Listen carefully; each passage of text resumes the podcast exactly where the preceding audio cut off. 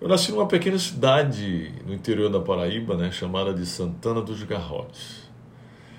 Sou filho mais velho de oito irmãos. Quando eu ainda era criança, meus pais, para fugir da fome e da seca, decidiram se mudar. Eles se mudaram para Naviraí, no Mato Grosso do Sul, e depois para Pimenta Buena, em Rondônia. Aos oito anos de idade, além de estudar, eu já trabalhava. Tive que trabalhar desde cedo. Costumo dizer que meu primeiro empreendimento foi uma caixa de engraxate. Isso mesmo, eu fui engraxate de rua.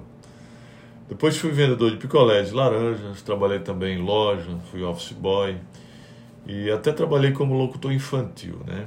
De uma rádio, rádio difusora na cidade de Pimenta Bueno, em Rondônia. Quando eu concluí o ensino fundamental, na época o antigo primeiro grau, me deparei com um dilema que definiria o meu destino, né? minha história e meu destino. É que não havia em Pimenta Bueno, lá em Rondônia, escolas de ensino médio, que é o antigo segundo grau.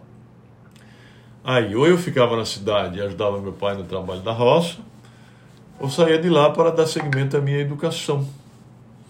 E aí, meu amigo, eu escolhi a segunda opção.